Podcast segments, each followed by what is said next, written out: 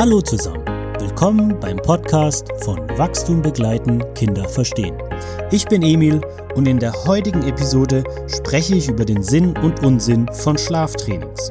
Und ich möchte darauf eingehen, warum wir die Finger davon lassen sollten, obwohl sie funktionieren. Los geht's!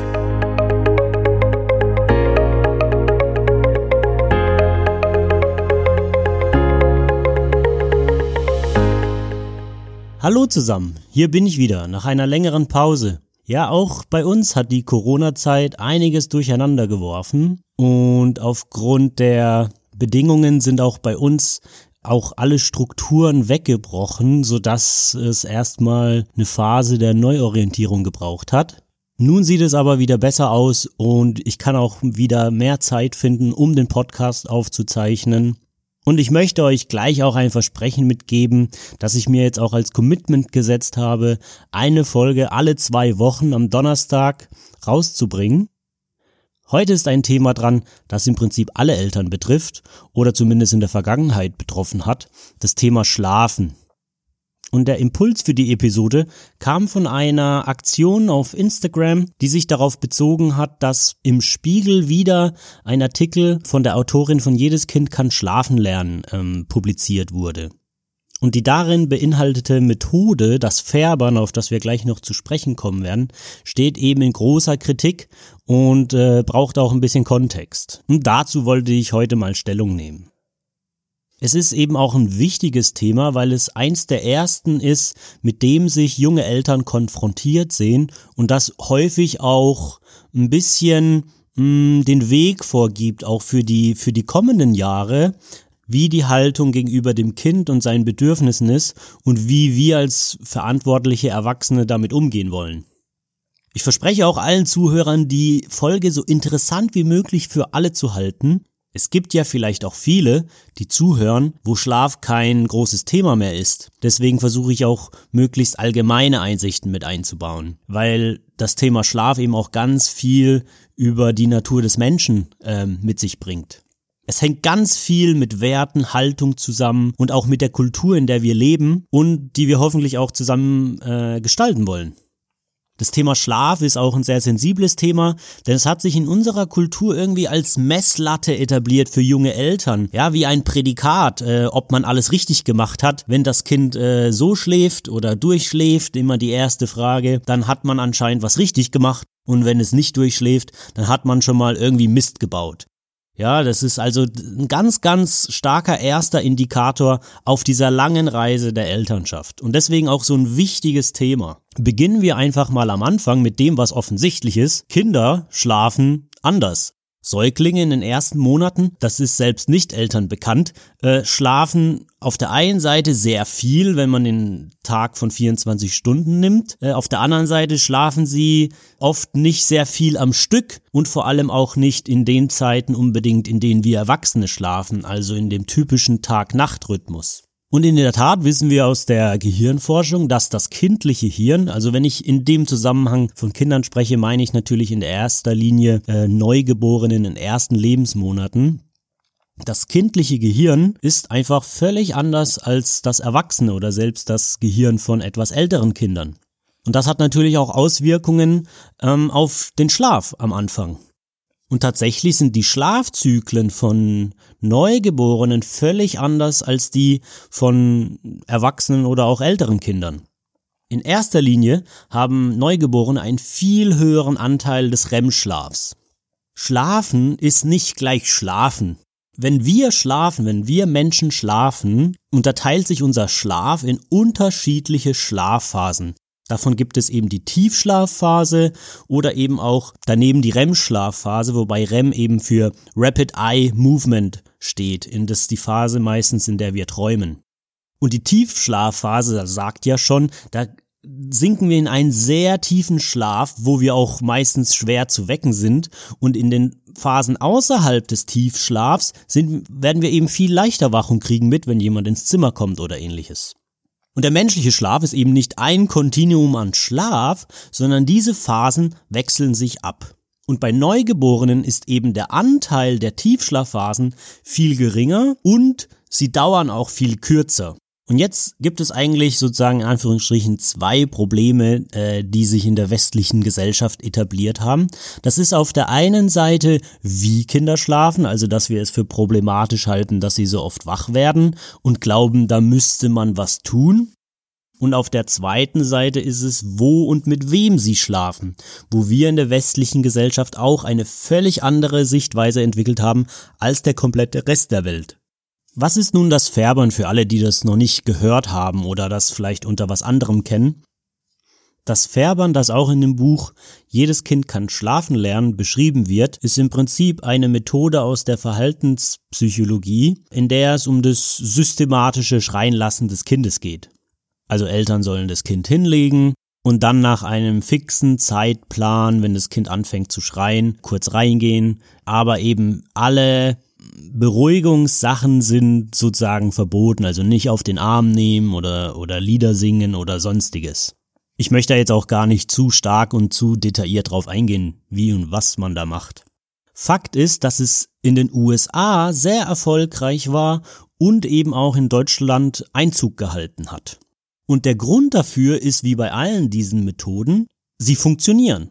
Das muss man ganz klar sagen. Und das muss man aber auch ganz genau betrachten und auch immer wieder die Frage stellen, wie sie funktionieren, warum sie funktionieren und zu welchem Preis sie funktionieren. Aber unterm Strich, und das ist im Prinzip bei allen Systemen, die sich dann erfolgreich etablieren, ist, dass sie funktionieren. Aber nur weil etwas funktioniert, reicht das bei weitem nicht aus, um das dann auch tatsächlich anzuwenden. Denn man muss natürlich auch Fragen der Moral und der Ethik betrachten und auf der anderen Seite eben auch mit welchem Preis das Funktionieren einhergeht. Denn tatsächlich entstammt diese Methode eigentlich der Verhaltenstherapie. Das heißt, sie war eigentlich nur für Kinder mit Schlafstörungen äh, vorgesehen. Und selbst der Begründer Professor Färber distanzierte sich auch 2006 zum Teil von einigen Sachen, indem er eben sagte, dass es nie als breit angelegte Erziehungsmethode oder ähnliches gedacht war und schon gar nicht für Kinder unter einem Jahr.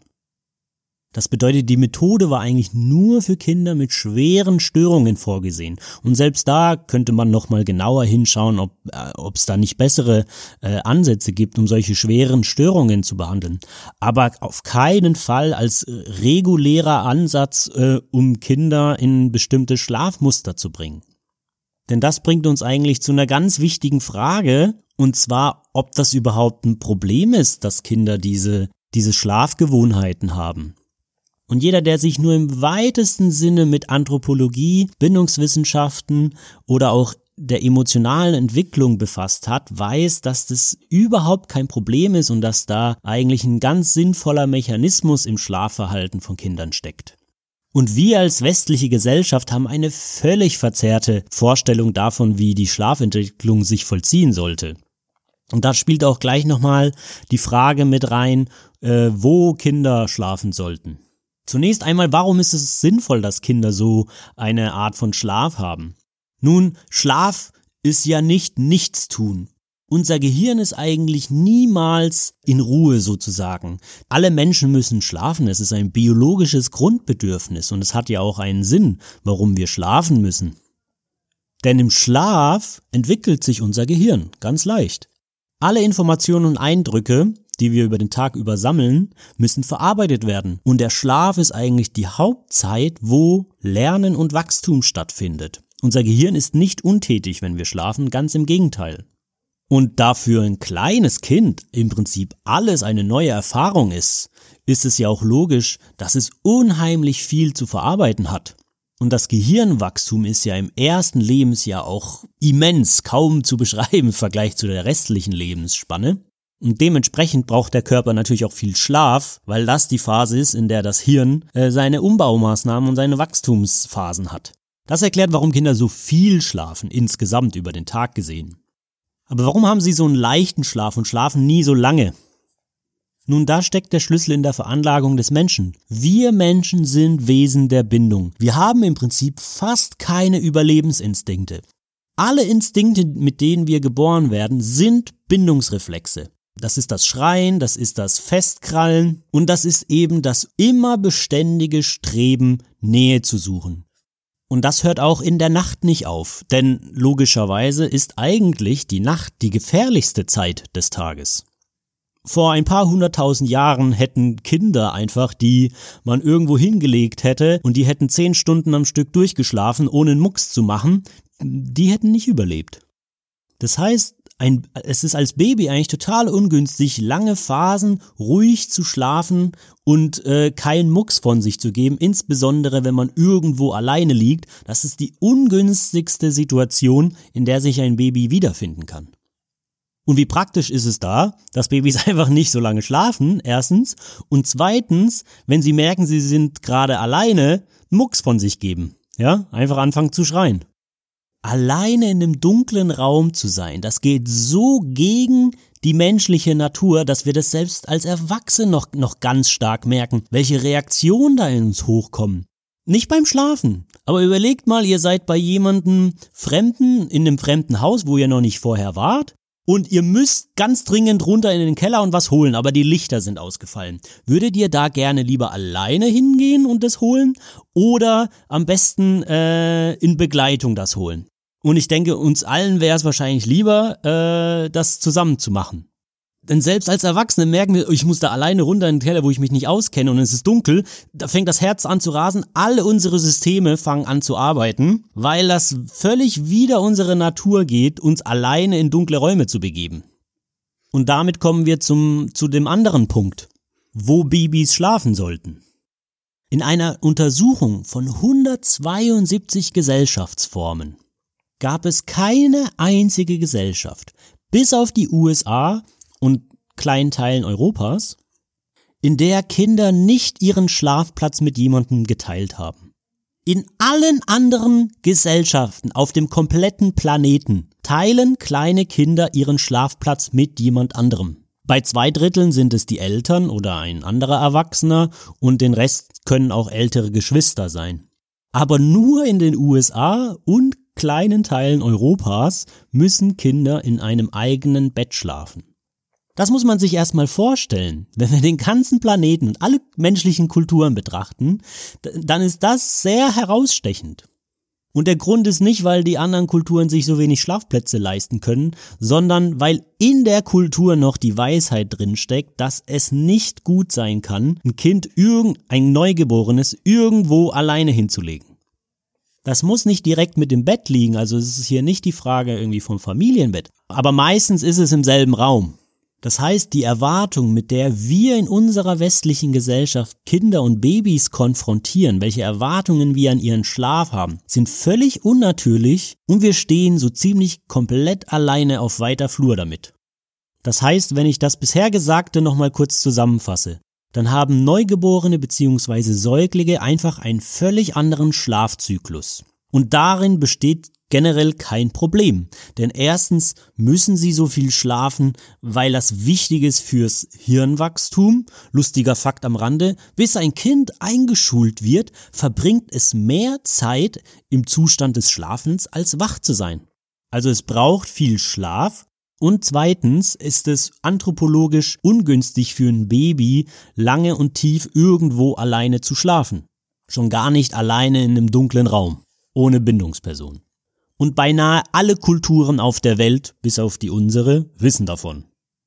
Da stellt sich natürlich die Frage, wie sind wir an diesen Punkt gekommen, dass es solche Schlaftrainings gibt und nicht nur, dass es sie gibt, dass sie auch noch äh, äh, in, in großer Anzahl angewendet werden und dass solche Bücher, wie jedes Kind kann schlafen lernen, zu Bestsellern werden. Nun, das hat mehrere Gründe. Erstens ist natürlich der Schlaf auch ein biologisches Grundbedürfnis von uns Erwachsenen. Das heißt, sich um einen Säugling oder ein Neugeborenes zu kümmern, ist ganz schön anstrengend, wenn es so einen völlig anderen Schlafrhythmus hat als wir. Und viele Eltern geraten in äh, eine Überforderung oder in einen Zustand der Kraftlosigkeit, weil wir auch in derselben Kultur alle möglichen gemeinschaftlichen Netzwerke gekappt haben. Das heißt, viele Eltern stehen äh, auf, alleine auf weiter Flur mit, mit ihrem Neugeborenen. Und da liegt ein großes Grundproblem drin, denn sich alleine, meistens häufig die Mütter völlig alleine, diesem Schlafrhythmus zu widmen, ist ganz schön kräftezehrend. Das heißt, viele Eltern greifen darauf natürlich zurück, weil sie am Ende ihrer Kräfte sind. Und das Einzige, was sie sich dann nach ein paar Wochen wünschen, oder das Einzige, was auch noch zählt, ist mal mehr als nur eine Handvoll Stunden zu schlafen. Das heißt, Verzweiflung ist eine große Triebkraft dahinter. Aber diese Verzweiflung entsteht eben dadurch, dass wir keine gemeinschaftliche Fürsorge mehr haben. Also wer unterstützt denn die Eltern dabei? Wir hatten ja noch das Glück, dass wir, dass wir das wegen der Arbeitszeiten gut aufteilen konnten, dass ich meistens das Baby morgens hatte und die Mama sich ausschlafen konnte von der unruhigen Nacht. Aber den Luxus haben auch nicht alle. Und nichtsdestotrotz war es unheimlich anstrengend zu zweit. Und der zweite Punkt, äh, der große Mythos, von dem sich übrigens auch Professor Faber mittlerweile distanziert hatte, ist der Mythos des Verwöhnens. Kinder müssen das lernen, alleine zu schlafen und durchzuschlafen, dass da ein Lernprozess dahinter steckt. Also hier wird nicht dargelegt, dass es sich um eine natürliche Entwicklung handelt, die sich im Laufe der Zeit von selbst regelt, sondern dass es einen aktiven Lernprozess braucht, damit es einigermaßen in gute Bahnen läuft. Und das sorgt natürlich für Ängste. Ängste sind immer schlechte Motivationsfedern, wenn es nicht gerade ums nackte Überleben geht. Also Angst hat schon seine Berechtigung, aber hier geht es eigentlich nicht ums nackte Überleben. Und so wird seit den 60ern und 70, er Jahren des letzten Jahrhunderts ähm, dieser Mythos des verwöhnten Kindes äh, verbreitet, dass wenn es immer getragen wird oder getröstet wird, niemals selbstständig wird. Ja, Selbstständigkeit ist auch noch sowas, was mit reinspielt. Nur durch einen harten Ablösungsprozess kann das Kind selbstständig werden, so die Haltung dahinter. Und um das zu entkräftigen, reicht ja einfach nur so ein ganz kleiner Blick auf interkulturelle Studien, um zu sehen, dann müssten ja wirklich alle Teile der Weltbevölkerung völlig unselbstständig und verwöhnt sein. Denn, wie gesagt, bis auf einen ganz kleinen Prozentsatz, nämlich die USA und uns, ähm, in Europa, machen es alle anders. Und tatsächlich konnte man eben auch zeigen, dass dort die Kinder im frühen Alter, also auch schon mit vier, fünf, sechs, sieben Jahren, deutlich selbstständiger sind als, als Kinder in unserer Gesellschaft. Das ist aber wieder ein Thema für, für ein anderes Mal. Aber einfach nur diesen Mythos von Kinder werden nicht selbstständig oder sie müssen zwanghaft entwöhnt werden, der ist halt wirklich völlig Banane. Das heißt, die Angst, dass man da was Falsches macht, wenn man jetzt auf die Bedürfnisse des Kindes eingeht, ist so der zweite Faktor, der der Eltern in diese, in diese Schlaftrainings reintreibt. Und der dritte sind eben die falschen Vorstellungen über den Schlaf, die ich schon versucht habe anzusprechen und auszuräumen. Dass wir natürlich denken, dass nach, wenn nach wenigen Wochen noch kein geregelter Schlafrhythmus da ist und die Kinder nicht schon zehn Stunden durchschlafen, dass dann irgendwas falsch läuft, dass ein Problem vorliegt, eine Störung oder dass man als Eltern was falsch gemacht hat. Das sind so die drei großen Punkte. Und in der Tat kann man die, die beiden letzteren relativ leicht ausräumen, also sich über den Schlafrhythmus von Kindern zu informieren, könnt ihr ja gerne noch weiterlesen, wenn euch das interessiert. Da gibt's ganz viel Literatur da draußen. Das ist kein Problem, wenn Kinder ähm, nicht nach ein paar Monaten sofort durchschlafen oder, oder einen gewissen Schlafrhythmus haben oder häufig wach werden in der Nacht. Das ist völlig natürlich. Zweitens, die Ängste des Verwöhnens. Auch da müsste man nur mal seinen Kopf rausstrecken und auf andere Kulturen schauen und sehen, dass dort die Kinder in den jungen Jahren unheimlich nah an den erwachsenen Personen dran sind, eben auch in der Nacht niemals alleine schlafen und irgendwie werden die doch alle selbstständig. Auch wieder ein Thema für ein anderes Mal.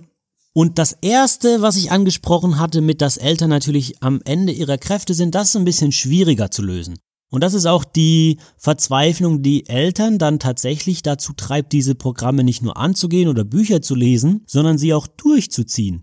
Denn um sie durchzuziehen, braucht es etwas. Denn auch das geht wieder gegen die Natur des Menschen. Es geht gegen die innere Stimme der Eltern, ihr Kind schreien zu lassen. So berichten alle, die das gemacht haben, dass es in der Regel deutlich schwierig, also vermeintlich schwieriger für die Eltern ist. Denn nicht auf die Schreie einzugehen, ist etwas, was uns überhaupt nicht in die DNA einprogrammiert ist. Und das fällt vielen, vielen Eltern schwer. Und zwar zu Recht auch, denn es ist völlig unnatürlich, nicht auf die, auf die Schreie eines kleinen Babys einzugehen. Aber es ist eben die Verzweiflung, die Kraftlosigkeit, die Eltern dann natürlich dazu an diesen Punkt bringt, dass sie, dass das einzige, was zählt, ist Schlaf. Und das ist auch irgendwo verständlich, denn Schlafentzug ist immer noch Foltermethode. Und kein Baby profitiert davon, völlig gereizte, übermüdete Eltern zu haben. Aber der Schlüssel dazu, die Lösung des Problems, liegt eigentlich in der Gemeinschaft, nicht in Schlaftrainings, ja? da, da liegt die Wurzel des Problems, ist, dass Eltern zu wenig Unterstützung haben, nicht darin, äh, dass das Kind noch nicht die richtige Schlafmethode gelernt hat. Und deshalb würde ich auch allen Eltern, allen jungen Eltern dazu raten, nicht zurückzuscheuen, Hilfe zu suchen. Und ich meine einfach Hilfe in der Umgebung, ja. Gerade, und das ist auch wieder, wenn wir die Natur betrachten, das ist so schön. Ja, wenn wir das nämlich mal betrachten, es gibt ja auch den Prozess des Fremdelns, aber der Prozess des Fremdelns tritt erst etwas später ein. Sehr, sehr junge Kinder, Neugeborene, lassen sich ja noch sehr leicht weggeben in fremde Hände. Warum ist das wohl? Weil es genau die Phase ist, wo die Eltern möglichst viel Unterstützung brauchen und das äh, Baby problemlos auch in andere Hände geben können, ohne dass es jedes Mal anfängt zu schreien oder nach den Eltern zu rufen. Deswegen mein Appell, sucht euch Nachbarn, Freunde, Eltern, wen auch immer, der das Kind äh, euch abnehmen kann, einfach für ein paar Stunden Schlaf nachholen und auch die Prioritäten richtig setzen. Es hat nun mal in der Anfangszeit einfach alles andere sollte einfach von der Prioritätsstufe, sei es der Haushalt oder das, die gesunde Ernährung oder was man nicht sonst so alles für Werte und Prioritäten hat, die dürfen alle gerne ein paar Stufen runterrücken. Ganz zum Schluss möchte ich jetzt nochmal drauf eingehen, auf das Funktionieren dieser Schlaftrainings oder auch der Färbermethode und welcher Preis damit verbunden ist und warum die überhaupt funktionieren. Denn dass sie funktionieren, kann von keinem bestritten werden, aber es braucht ein bisschen mehr Kontext. Im Prinzip zeigt auch äh, die Färbermethode oder Schlaftrainings ganz eindeutig wieder, wie die Werkzeuge der Verhaltenspsychologie funktionieren und dass sie funktionieren. Ja, wir können kleine Kinder dazu bringen, mit den Methoden, die wir gefunden haben, auch Säuglinge, wo es völlig unnatürlich ist, lange durchzuschlafen, können wir dazu bringen, durchzuschlafen. Und genauso können wir eben mit den Werkzeugen der Verhaltenspsychologie dazu bringen, Elefanten Polonaise zu tanzen, ja? Es ist Lob und Bestrafung, also positive und negative Verstärkung, mit der wir im Prinzip jeden zu allem bringen können. Aber die Frage ist ja, ist das moralisch und ethisch vertretbar? Und die Antwort darauf ist natürlich nicht. Weder können wir Elefanten dazu, sollten wir Elefanten dazu bringen, Polonaise zu tanzen, noch sollten wir Säuglinge das antrainieren, allzu früh schnell durchzuschlafen. Aber dass wir das können, das haben wir eindrucksvoll gezeigt, sowohl bei den Elefanten als auch bei den Säuglingen. Und der Preis dafür, der ist eben im nicht sichtbaren Bereich. Es ist jetzt nicht so, dass diese Kinder irgendwie alle massive Probleme haben, die durch solche Schlaftrainings gehen, zumindest nicht am Anfang. Und empirisch gibt es keine groß angelegten Längsschnittstudien, die, die das untersuchen würden.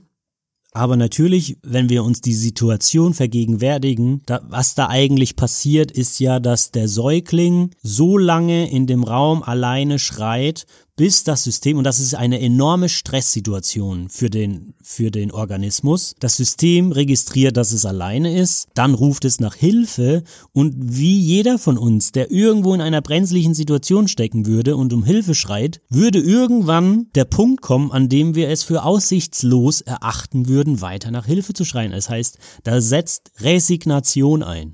Mir wird hier nicht geholfen. Dann kann ich meine Energie auch sparen.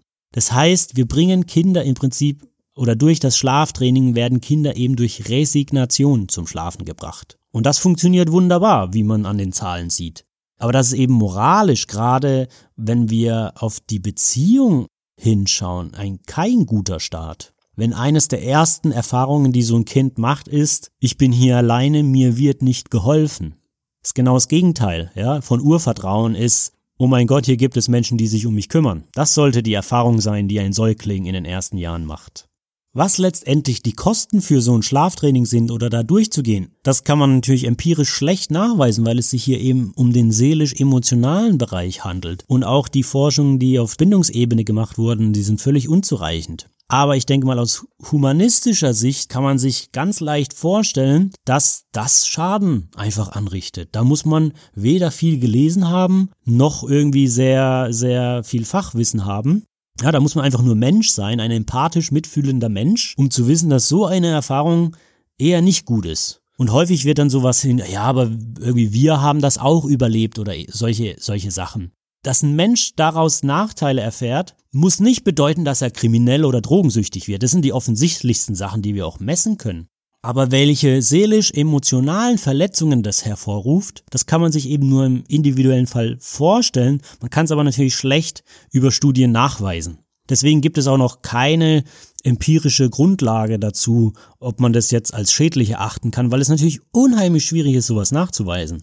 Und es gibt ganz viele Schrei- und Schlafambulanzen, die mit viel humaneren Methoden und Ansätzen an die Sache rangehen, sodass Eltern, die da Hilfe brauchen oder eben kein, glauben, dass sie so nicht weiterkommen, sich eben dann an, an solche Ansätze wenden können. Und ich würde mir sehr wünschen, dass sich äh, unsere Vorstellungen, unsere Gewohnheiten von Schlaf mehr den 99,9 Prozent der restlichen Welt anpassen würden, dass es eben völlig normal ist und natürlich, dass ein Kind einen völlig anderen Schlafzyklus hat und da gar nichts verkehrt ist und die Eltern auch nichts verkehrt machen. Und zweitens eben auch, dass ein Kind Nähe braucht und dass es nicht natürlich ist, dass ein Kind alleine in einem dunklen Raum liegt. Ich hoffe sehr, dass wenn ihr mit dem Thema gerade zu tun habt, dass euch das weiterhelfen konnte und ihr ein paar Impulse mitbekommen habt. Wenn ihr Probleme habt, dann wendet euch äh, an eure Umgebung, sucht euch Hilfe. Und für alle, die, für die das gerade kein Thema war, ich hoffe, ihr konntet trotzdem was mitnehmen, was sich dann auf andere Bereiche übertragen lässt, denn ähnliche Sachen haben mit dem Spielen oder mit dem Essen äh, und, und anderen Themen zu tun.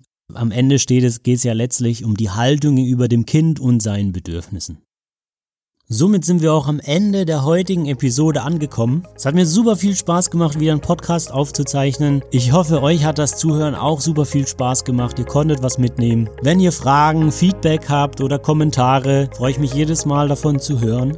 Und wie gesagt, den nächsten Podcast gibt es dann in zwei Wochen am Donnerstag. Ich verabschiede mich. Ciao, euer Emil.